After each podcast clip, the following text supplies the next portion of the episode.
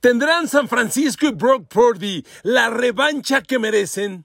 ¿Podrán llegar otra vez a playoff y a la instancia previa del Super Bowl con un equipo 100% sano? La versión 2023 de los 49ers es corregida y aumentada. Realmente solo dependen de la disponibilidad de Brock Purdy, que esté sano en la semana 1. Queridos amigos, bienvenidos a mi podcast. Un saludo, un abrazo con cariño, con agradecimiento. Aquí estoy con ustedes en un día más de podcast. Miren amigos, pocas cosas tan desafortunadas como lo vivido por San Francisco en los playoffs pasado. Tienes un equipo tan dominante, tan poderoso, tan en perfecto timing en el juego previo al Super Bowl, en el juego previo al pase al Super Bowl. Y de pronto se te lesiona el coreback en el primer cuarto. Hace una semana, diez días, Divo Samuel declaró, somos mejor equipo que Filadelfia. Nos ganaron porque ese partido lo, jugaron, lo jugamos con diez jugadores. Tienes toda la razón, Divo Samuel, toda la razón. Es cierto, totalmente cierto. Perder al coreback fue muy desafortunado, perderlo tan pronto. Y bueno, amigos, eso es historia. Hoy San Francisco ha trabajado ya la agencia libre, el draft y tiene lista la versión 2023 de su equipo y es 90% el equipo del año pasado.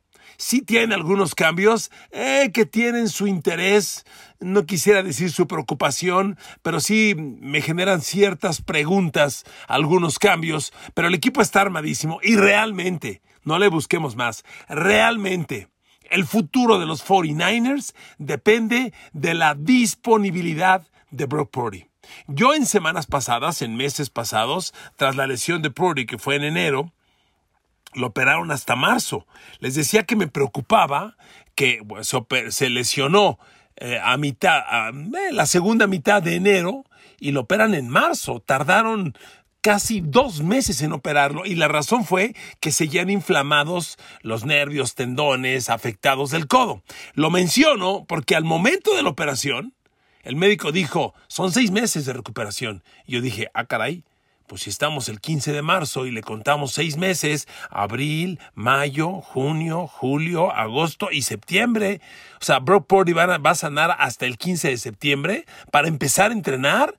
Yo dije, ah, caray, puede no estar listo. Sin embargo, amigos, miren, aunque San Francisco públicamente no ha dado más detalles de la operación, hace unos días el Cole Shanahan y el equipo dijo, Brock Purdy va a estar listo para el inicio de la pretemporada. Y con esa noticia, todo perfecto. Miren, yo no tengo detalles, no soy médico, no tengo detalles de la operación, pero sí muchas veces pasa que cuando un médico opera, al momento de abrir, el daño tal vez será mayor de lo estimado o menor. Y probablemente fue el caso de Brock Purdy. Una operación exitosa, con los daños no tan graves como se esperaban, una recuperación anticipada a lo inicialmente previsto. Total, Brock Purdy va a estar listo. Ahora, ver para creer. Cuando esto ocurra, que todo apunta así será, San Francisco tiene el, el, equipo más poderoso del NFL o mínimo el segundo mejor equipo. Porque uno a uno, San Francisco es mejor, tiene más talento que los campeones Kansas City Chiefs, a excepción de la posición del coreback. San Francisco rivaliza solamente con Filadelfia como el equipo más talentoso. Y a ver amigos, vámonos al análisis. La gran novedad ofensiva es que los 49ers perdieron el tackle derecho, Mike McGlinchey. Y mire, Mike McGlinchey fue un tackle sólido del lado derecho, muy sólido. Tampoco fue el mejor tackle de la liga. El gran tackle de San Francisco es el del otro lado, Trent Williams. Ese sí es el fenómeno, es el mejor tackle en la liga, es el mejor liniero ofensivo de la NFL, Trent Williams, del lado izquierdo. Pero Mike McGlinchey era un jugador muy sólido. Lo perdieron y bueno, ellos tampoco le, tampoco le buscaron mucho porque claramente confiaban en los reemplazos.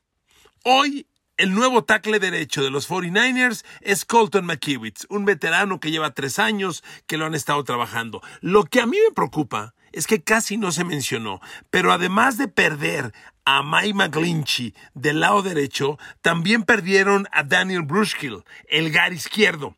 Y Daniel Brushkill tuvo una grandísima temporada, la temporada, la, la campaña anterior.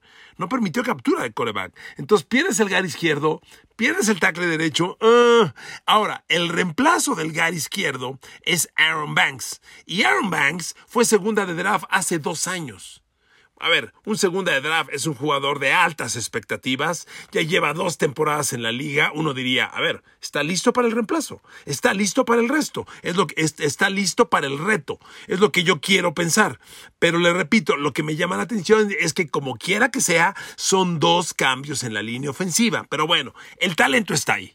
Y el talento está ahí y me refiero a Christian McCaffrey, corredor, Divo Samuel, Brandon Ayuk, receptores abiertos, el tercero es Joan Jennings, es más ordinario que otros, y el otro grandísimo talento es George Kittle a la cerrada. Con este ataque, San Francisco tiene que hacer maravillas y amigos, no hay duda, porque desde que Brock Purdy tomó el mando la temporada pasada, que fue en el partido contra Miami, caray, las cosas las hizo espectacular. Lanzó 13 pases de touchdown por tres intercepciones. Son grandísimos números. Y si le sumamos los playoffs, lanzó 16 envíos de touchdown por tres intercepciones. Balance de 5 a 1 touchdowns por intercepción. No son grandísimos números y espéreme, enfrentó a Miami, que hizo playoff. A Tampa Bay, todavía con Tom Brady. A Seattle, una en temporada regular y otra en playoff a Washington, a los Raiders en Las Vegas, un juego que se le fue a tiempo extra. A Seattle otra vez en playoff, a los Cowboys y luego el partido con Filadelfia. A ver amigos, dudar de Brock Purdy ya es una terquedad. Todavía no lo metemos en la categoría elite porque queremos verlo ganar los juegos grandes en el momento grande, pero el talento está ahí. Este chavo es especial, sí o sí, y puede ser una historia fantástica. A ver, Mystery Relevant, el último jugador reclutado en el draft de hace dos años, de este tamaño su talento, wow, qué nota, ¿ok? Pero a ver, todo tiene expectativa de mejora. A ver, le da más le explico. Brock Purdy acabó con 13 touchdowns y 4 intercepción porque una intercepción la lanzó en los primeros partidos de la temporada cuando solo entró ciertas jugadas de relevo. Cuando tomó ya la titularidad permanente, que fue contra Miami, a partir de Miami, lanzó sumando hasta playoff 16 de touchdown, 4 intercepciones. Y amigos, espéreme, la ofensiva de los Niners claramente fue mejor con él. A ver, con Brock Purdy al mando, los, los 49ers anotaron 38, 33, 35, 21, 37, 37, 38, 41, 19 y 7 puntos en los playoffs. Oiga, claramente explosivos. Un equipo de alrededor de 30 puntos por partido. ¿Con eso se puede o no se puede trascender en la NFL? Yo creo que sí y, temas especializados. A ver, la relación Brock Purdy y George Kittle claramente mejor, claramente muy superior George Kittle con Purdy al quarterback que con Jimmy Garoppolo. Los números son bien simples. George Kittle con Jimmy Garoppolo de quarterback, tres recepciones de touchdown. Con Brock Purdy de coreback, ocho recepciones de touchdown, una mejora drástica, contundente y además partidos de 120 yardas, de 90 yardas. A ver, George Kittle explotó como debe ser en playoff contra Dallas 95 yardas. George Kittle y Brock Purdy tienen una conexión muy valiosa porque hoy en día las alas cerradas en zona de gol, en tercer down, son para un coreback una pieza fundamental. La conexión Purdy Kittle hay que anotarla, ¿ok? Lo que no me gustó, de la misma forma que resalto la conexión George Kittle, Brock Purdy, lo que no me gustó fue la conexión, la desconexión Brock Purdy Divo Samuel. Bueno, mire, no tanto Brock Purdy Divo Samuel. Divo Samuel no tuvo el año pasado una temporada semejante a lo que fue el 2021.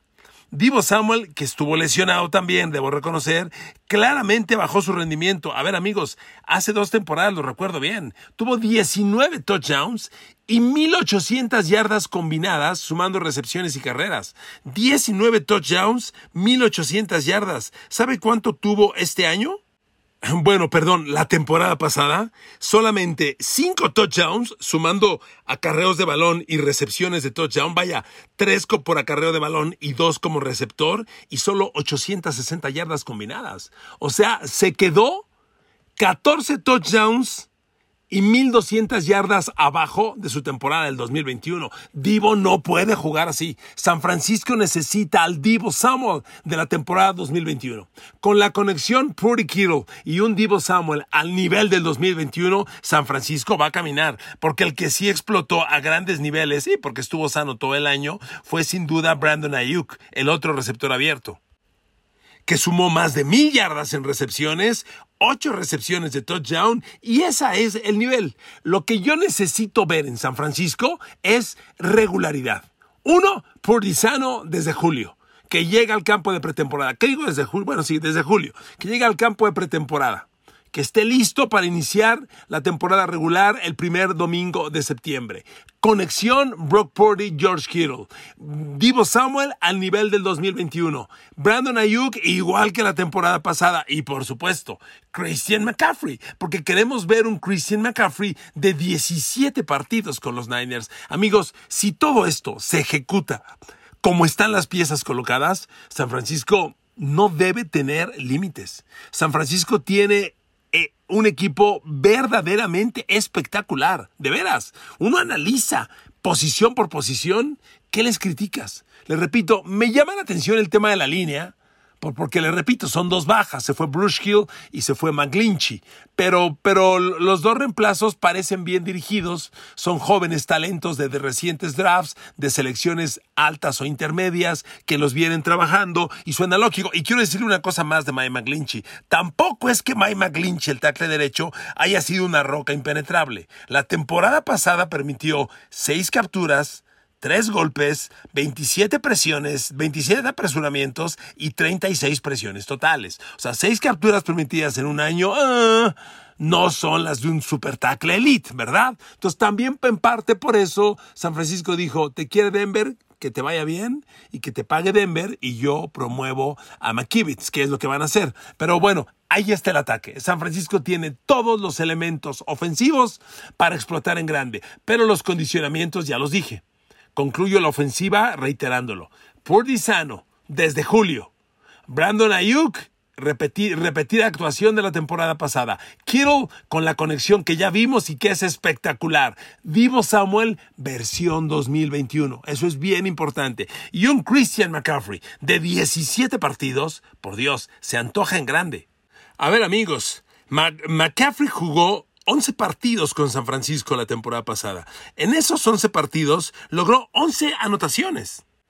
7 como corredor de, de balón y 4 como receptor. Realmente Christian McCaffrey tiene un potencial inmenso con San Francisco y con los Niners corriendo el balón tuvo 3 partidos de más de 100 yardas y como receptor 52 recepciones. Y, esto solamente en 10 partidos. Amigos, realmente la expectativa con... Ah, perdón, y en playoffs, si le sumamos, hubo otros dos touchdowns por acarreo de balón y un tercer touchdown como receptor. No, amigos, todo este potencial operando 17 semanas con entrenamiento de pretemporada y con un roster saludable debe hacer de San Francisco un equipo altamente poderoso. No hay otro camino más que encontrarse Eagles y 49ers en la final de la Nacional. Otra vez, sinceramente. Bueno, la defensa. La defensa está corregida y aumentada.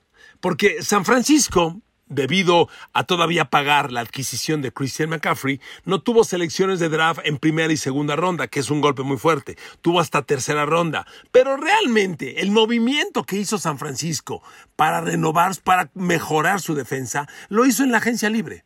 Cuando tomó el tackle defensivo de Filadelfia, Javon Hargrave, y lo firmó como agente libre. Amigos, la línea frontal de San Francisco realmente es intimidante. El front seven la San Francisco juega defensa 4-3, cuatro frontales, tres linebackers. Drake Johnson y Nick Bosa de las defensivos. Javon Hargrave y, Eric Armstead de tackles. A ver, amigos, ahí no pasa ni el aire.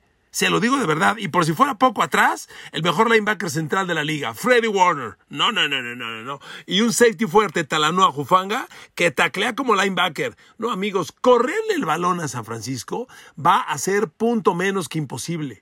Y si le paras la carrera drásticamente al rival, cosa que va a ocurrir cotidianamente con esta alineación, lo que sigue viene la presión al coreback. Y la presión con Bosa, Drake Jackson, que fue una primera de draft del año pasado, talento emergente. Javon Hargrave, doble dígito en capturas de coreback con Filadelfia y que se suma. Ari Amstead, doble dígito en capturas de coreback. Fíjese nada más, San Francisco puede tener dos jugadores de doble dígito de capturas de coreback interiores en las partes central de la línea frontal. Yo nunca he visto esto. Raro equipo tiene uno, raro equipo. Aaron Donald en los Rams, este, muy, pocos, muy pocas veces. San Francisco podría tener dos interiores, más Nick Bosa exterior. No, no, no, no, no. A ver, espere. Esto es realmente fascinante. Y cuando tienes un front seven de estas proporciones, el perímetro tiene mucha ayuda, porque los corebacks rivales van a estar casi siempre presionados. Y mire, San Francisco no tiene el mejor perímetro de la liga, pero tampoco es necesariamente malo. A mí su pareja de corners me parece muy ordinaria. Charvarius Ward, que fue campeón con Kansas City en el primer Super Bowl que ganó eh, Patrick Mahomes, y Demondre Lenoir. Ojo, Demondre Lenoir es un jugador bien interesante. Fue quinta de draft en el 2021 va a jugar ya su tercera temporada con los Niners. El año pasado, como corner de rotación, jugó bastante, bastante. Los 18 partidos. Estuvo en, 688 jugadas de pase. A Demondre Lenoir le metieron el 67% de pases completos, que es una cifra alta. 68 completos de 101 lanzados. Lo que me llama la atención es que el señor, en esas 688 jugadas de pase, permitió un pase de touchdown. Uno. Me parece sobresaliente. Y el otro corner, reitero, Charvarius Ward, que es un veterano, no es elite, pero ahí está, la temporada pasada jugó toda la temporada y le metieron cuatro pases de touchdown, que en 20 juegos es muy buena cifra. Realmente, los jugadores que absorbieron muchas jugadas grandes la temporada pasada fueron los safeties. Así como Talanoa Jufanga es muy bueno contra la carrera, contra el pase hay que cuestionarlo, porque le metieron seis envíos de touchdown. Es el defensivo que más pases de touchdown permitió, Talanoa Jufanga. Seguramente por eso, San Francisco en el draft con su primera selección que fue hasta la tercera ronda, abrió con el safety Jay Brown de Penn State. Seguramente, porque Talanoa Jufanga contra el pase no tiene grandísimos números. Pero amigos, con el front seven que tiene San Francisco, la rotación de los safeties, Tashon Gibson, Talanoa Jufanga y este par de corners de Mondre Lenoir y Charvarius Ward va a tener mucha una chamba mucho más cómoda. San Francisco tiene expectativas de tener una campaña espectacular, porque ahí le va la otra. El calendario de juegos, híjole, con la superpotencia que es San Francisco, yo no veo a los Niners seriamente retados, sino hasta su octavo partido que es cuando reciben a Cincinnati. A ver, San Francisco empieza la temporada visitando a Pittsburgh. Ah, juego uno, vas de visitante, no está fácil. A ver, Niners es considerablemente mejor equipo que Pittsburgh, por favor, pero considerablemente. Okay, ese partido competido lo debe ganar San Francisco. Semana 2 va a Rams. Por Dios, los Rams están en declive. No, no solo ya no son ni cerca el equipo campeón de hace dos años, es un equipo que sigue deteriorándose. Semana 3 contra Giants. ¿Cuánto tengo que decir de lo que yo pienso de Daniel Jones? Por favor. Semana 4 Arizona, sin Kyler Murray. Semana 5 Cowboys. Los traen de hijos. Los traen de hijos. Es un juego peleado. Ok, es un juego peleado, reconozco. Dije que San Francisco no será retado hasta el juego contra Cincinnati. Perdón, corrijo. Dallas lo va a retar. Perfecto, lo va a retar, pero Niners los trae de hijos y el juego va a ser en San Francisco. Luego van a Cleveland, van a Minnesota. Ah, mire, aquí empieza una racha complicada, porque van a Minnesota, reciben a Cincinnati y van a Jacksonville, que ya es un, serio competidor. Esos tres juegos consecutivos son de retos, pero a ver amigos, estamos hablando de los partidos 7, 8 y 9 de la temporada para San Francisco. ¿Cuánto te gusta que sea el récord de San Francisco después de nueve partidos? ¿7-2? 8-1, por favor, fácilmente. Y luego, el, lo posterior de la temporada tiene otra racha delicada, porque del 23 de noviembre al, al 10 de diciembre enfrentan dos veces a Seattle y a Filadelfia en semanas seguidas. van a Seattle, van a Filadelfia y luego reciben a Seattle. Tres partidos consecutivos. Y esos tres juegos son serios. Seattle los conoce muy bien, algún tiempo los tuvo de hijos a los Niners y el juego de playoff ustedes lo vieron. Y además, espéreme, Seattle de Gino Smith más Jackson Smith en Jigba es un equipo que va a subir de nivel. Entonces van a ser juegos bien competidos. Esos tres juegos van a ser muy bravos. Y ya el cierre de temporada ah, van contra Arizona. Quién sabe qué Arizona sea. Desconozco si esté Kyler Murray. Y aún si Kyler Murray ya volvió, Arizona es inferior a San Francisco. Luego reciben a Ravens, juego delicado. Van a Washington y reciben a Rams. A ver, amigos, San Francisco, no voy a hacer pronósticos hoy de la temporada entrante, falta mucho pero como se ven las cosas, San Francisco, pero tiene doble dígito de victorias fácil y debe merodear las 13, 14 victorias, 15. Es un equipo sumamente poderoso, sumamente poderoso. Amigos, ¿contra qué juega San Francisco? Contra las lesiones. Es ese, enemigo, oculto que a todos les pega y que te puede dañar severamente y que les quitó el gran juego de la temporada pasada. Esa revancha San Francisco-Filadelfia, que será en Filadelfia el 3 de diciembre próximo, la vamos a saborear. Porque le voy a decir una cosa. El 13 de diciembre se van a enfrentar, 3 de diciembre se van a enfrentar Niners e Eagles otra vez. Veremos el juego que no pudimos ver en playoff. Pero ¿sabe qué? Se van a volver a encontrar en playoff. Hoy se lo digo y nada lo va a cambiar de aquí a septiembre. San Francisco y Filadelfia son claramente y por un buen trecho los dos mejores equipos de la Conferencia Nacional. Y todo apunta a que tienen que encontrarse otra vez en la final de la conferencia. Ojalá lleguen ambos sanos y sea el tiro que yo me quedé con ganas de ver. Y estoy seguro usted, fanático de los Niners, también se quedó con ganas de ver la temporada pasada. Gracias por escuchar este podcast. Los quiero mucho. Que Dios los bendiga y hasta mañana.